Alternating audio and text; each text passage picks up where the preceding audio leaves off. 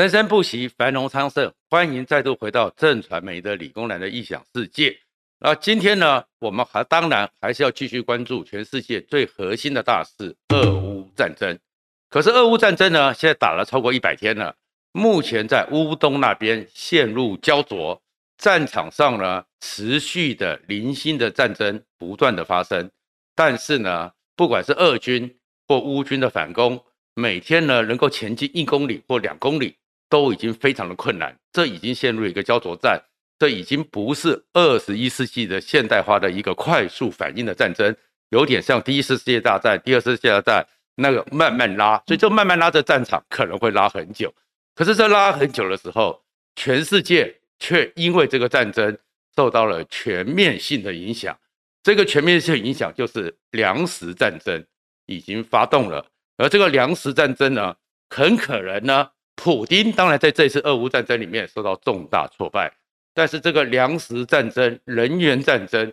以及新起来的粮食保护主义，可能会让拜登因此受到十一月八号期中选举的重大挫败，而整个欧洲呢，因为俄乌战争重新团结起来，也会为普丁找到了空子去分化、去分裂，而全世界更惨的是。恐怕根据联合国联农粮总署，将近八亿到九亿的人因为这场战争会陷入饥饿边缘，真的是战争，真的是代价太大了。如果你关注这个频道，请记得在右下角的小订单按赞、分享和订阅，谢谢大家。目前俄乌的战争里面呢，大家当然都关切的就是在乌东特那边，特别是北顿内次克，到底战争怎么样？然后很多人就继续会给你看到一些画面，炮火是多么的猛烈，俄罗斯的军队是多么的不堪。但是全世界真正关切的是黑海的生死战，而这个黑海生死战是全世界的生死。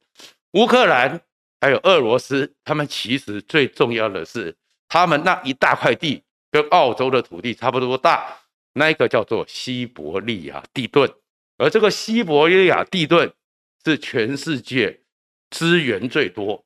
土壤最肥沃的地方，所以他们是世界的粮仓，当然也是世界很多矿产地方。那为什么是世界粮仓呢？因为我们知道说，在两亿五千万年前，整个地球曾经是一整片叫做冈瓦纳大陆，后来开始裂成我们现在看到的各种洲、各种陆地。那当时呢，有目前的历史考古学家、物理学家会去推。至少一百万年，至多到一千万年，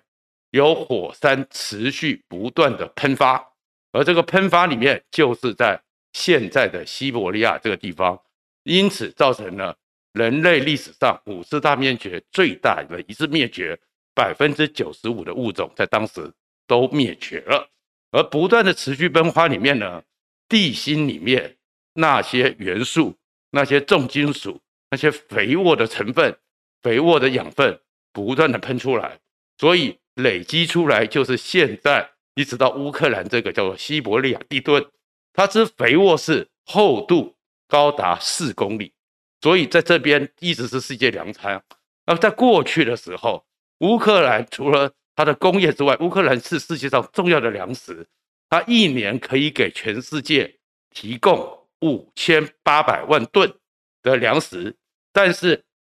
现在这个俄乌战争的结果，黑海被封锁之后，造成的结果是，现在的乌克兰还有两千两百吨的粮食运不出来。那运不出来之后，联合国农粮总署就去公布，全世界现在剩下的小麦库存量只剩十个礼拜。而战争以来，目前全世界在饥饿边缘，这些国家。这些人口有二点七三亿，因为这场战争暴增，两个月就暴增了四千七百万人，列入到了饥饿边缘。然后有四十三个国家，这样一个情况，当然造成了全世界极大的一个威胁，而且物价开始飞腾。然后在这里面呢，这个状况里面呢，最难过的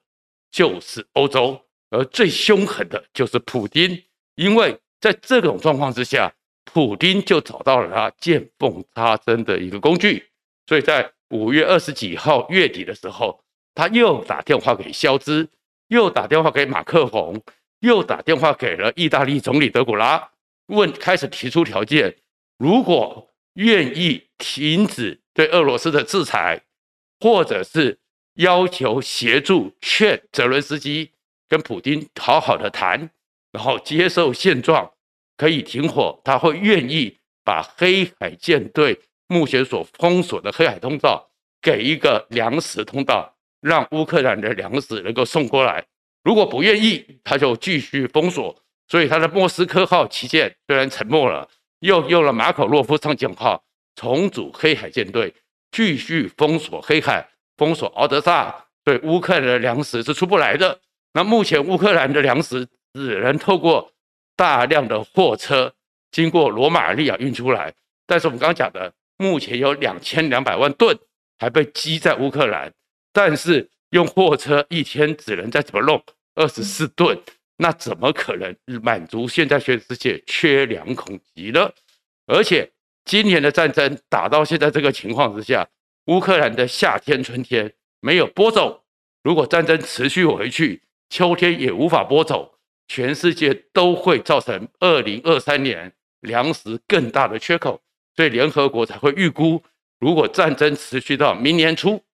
这个时候再无法有粮食。明年到了二零二三年底的时候，可能全世界有九亿、十亿的人会在饥饿边缘，那就是全球的大问题了。那这里面当然就为什么普丁会做这个事情，造成全球压力，因为他开始分化。他就是因为刚刚讲的四十三国，通常是在中东或在非洲，过去都是殖民帝国主义时代欧洲的殖民地，所以英国、德国、法国、意大利。作为前宗主国，他们有道义责任。如果说不能去解决过去他们前殖民地的饥荒，他们自己也会受到极大的伤害。而且事实上，他们也真的没有能力了。像四月的时候，英国就受到粮食的压力，造成的一个结果就是英国有一千万人自动减餐，好几一个月里面，一个礼拜里面有一两餐就不吃了，怕粮食不够。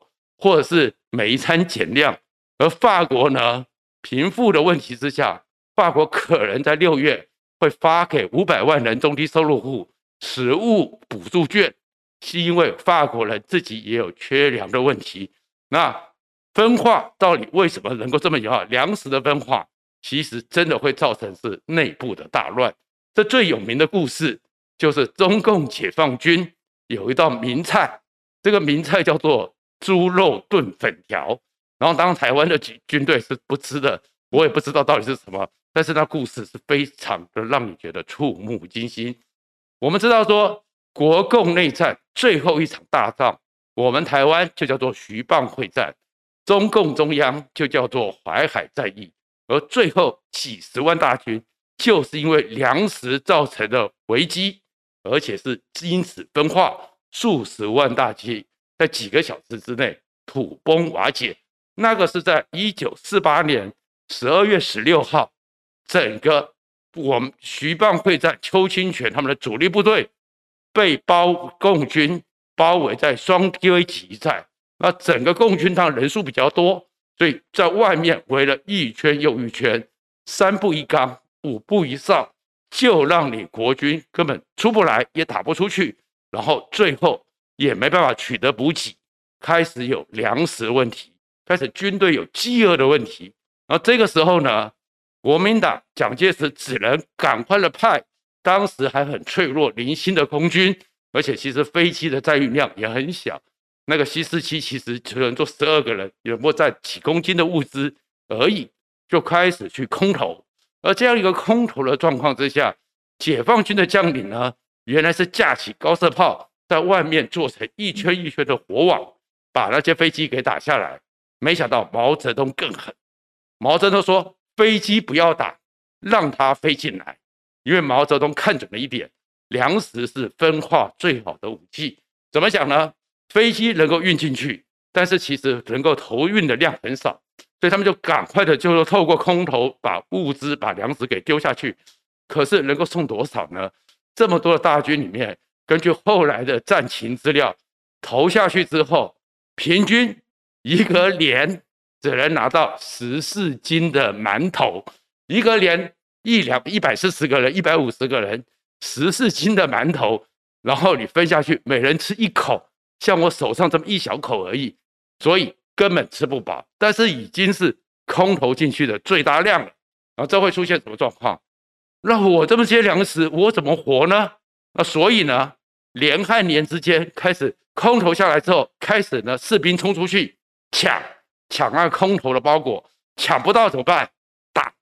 打不到怎么办？开枪。所以在整个共军不用开枪，但是在整个被包围的国民党的军队、国府军队，枪声四起，大家在开始互相开枪抢粮，镇都镇不住，部队就混乱了。然后到了一九四九年一月一号，整个内部的军心分化分裂已经到这个程度了。毛泽东更狠的就是在包围的最外圈，因为元旦假期嘛，也是个过新年嘛，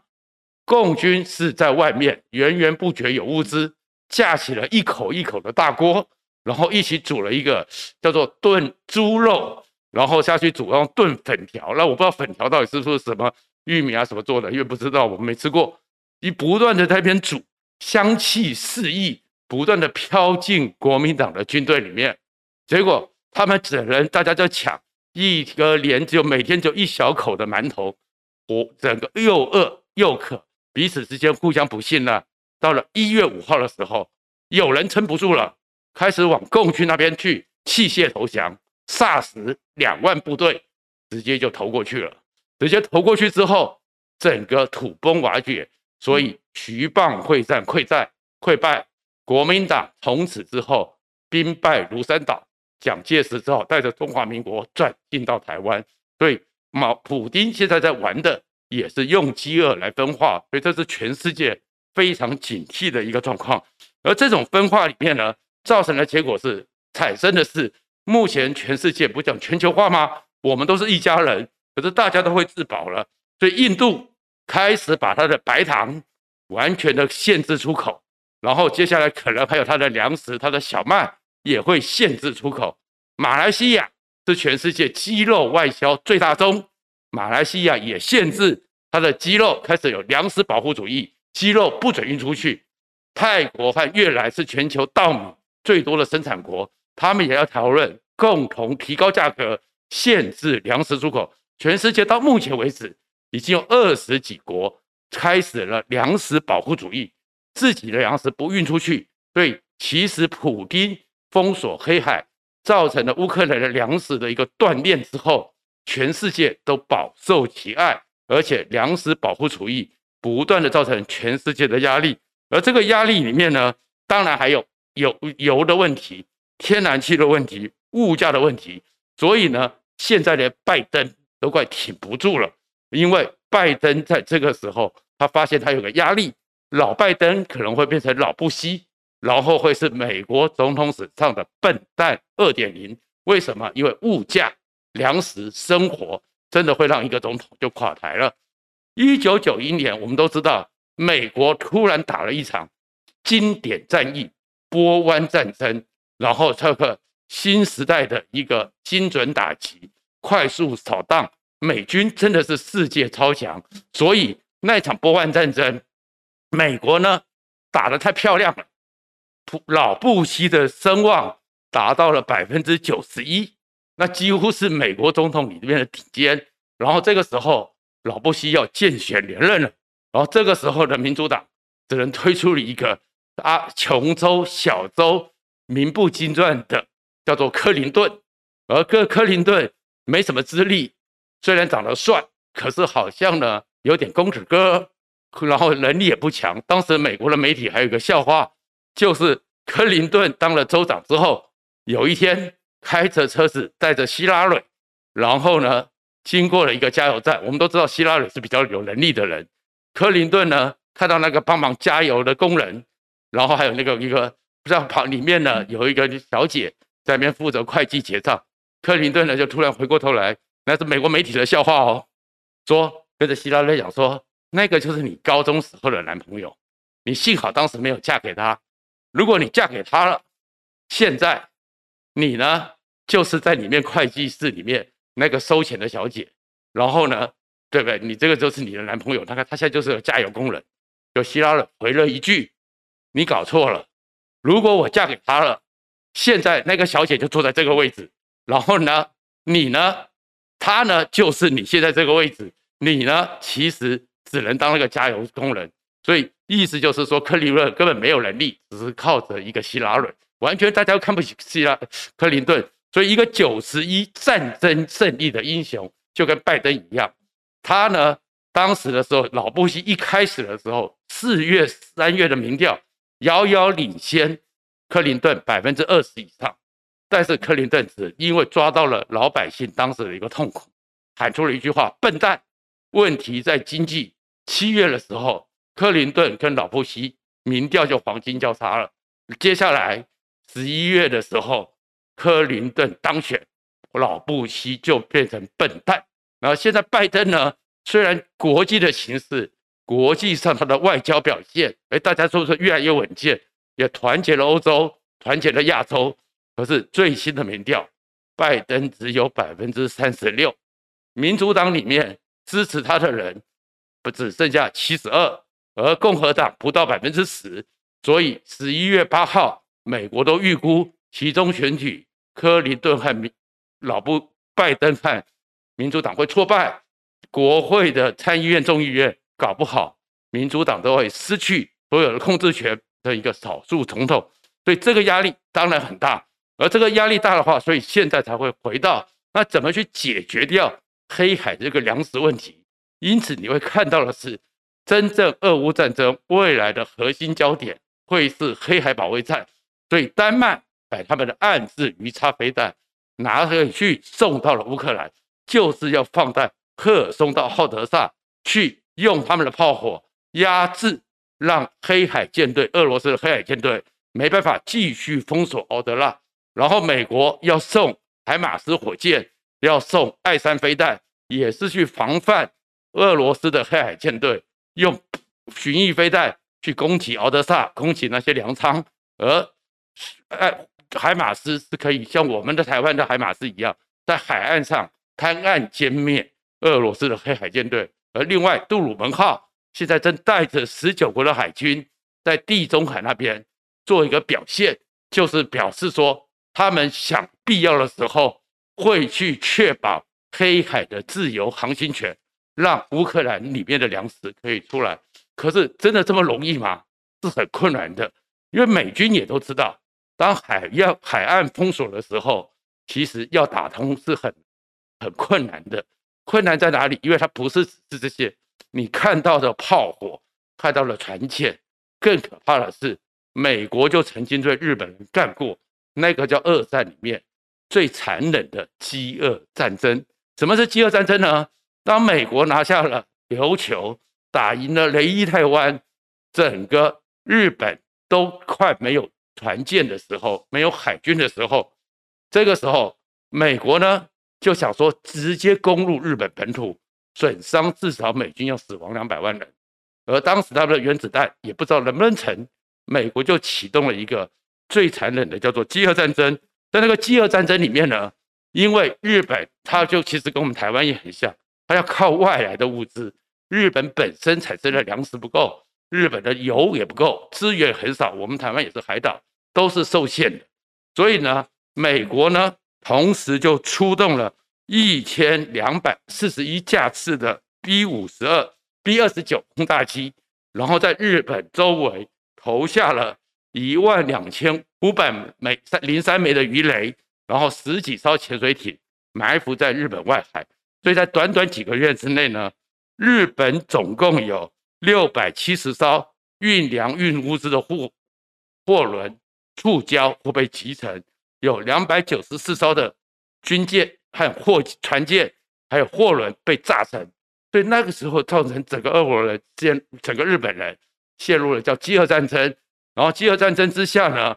他们的粮食一天平均分配，每个人只有七百卡。我们知道一个人大概像我这种成年人，至少两千卡，不然我会饿，不然我会没力。所以呢，只有七百卡，甚至连天皇。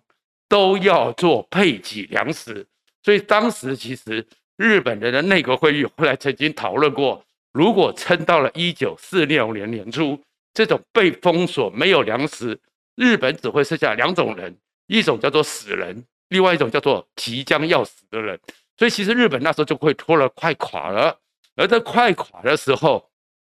没想到，当然美国呢，所以后来一直有个争论，如果美国这样继续封锁，日本可能就投降了，不需要丢原子弹，但是。最后，就连天皇八月十五宣布投降的预印放送，都去承认饥饿这件事情，粮食这个事情，几乎是可以灭绝一个种族的。也正因为这个情况，所以未来俄乌里面还会造成一个影响，就是黑海这个造成的全世界的粮荒，会不会产生一个问题？美国不得不介入。所以最新的美军，美国配配的北约盟军最高统帅，在美国听证会里面。都已经开始强调，会考虑用武力直接打通黑海的粮食通道，而这个时候恐怕战争就会变得更紧密了。这会变成是一个因为粮食而美国和俄罗斯直接参战，那世界会不会变成一个新的一个战争形势？所以，咱谈到这边，我们当然要跟台湾有来讲是怎么样呢？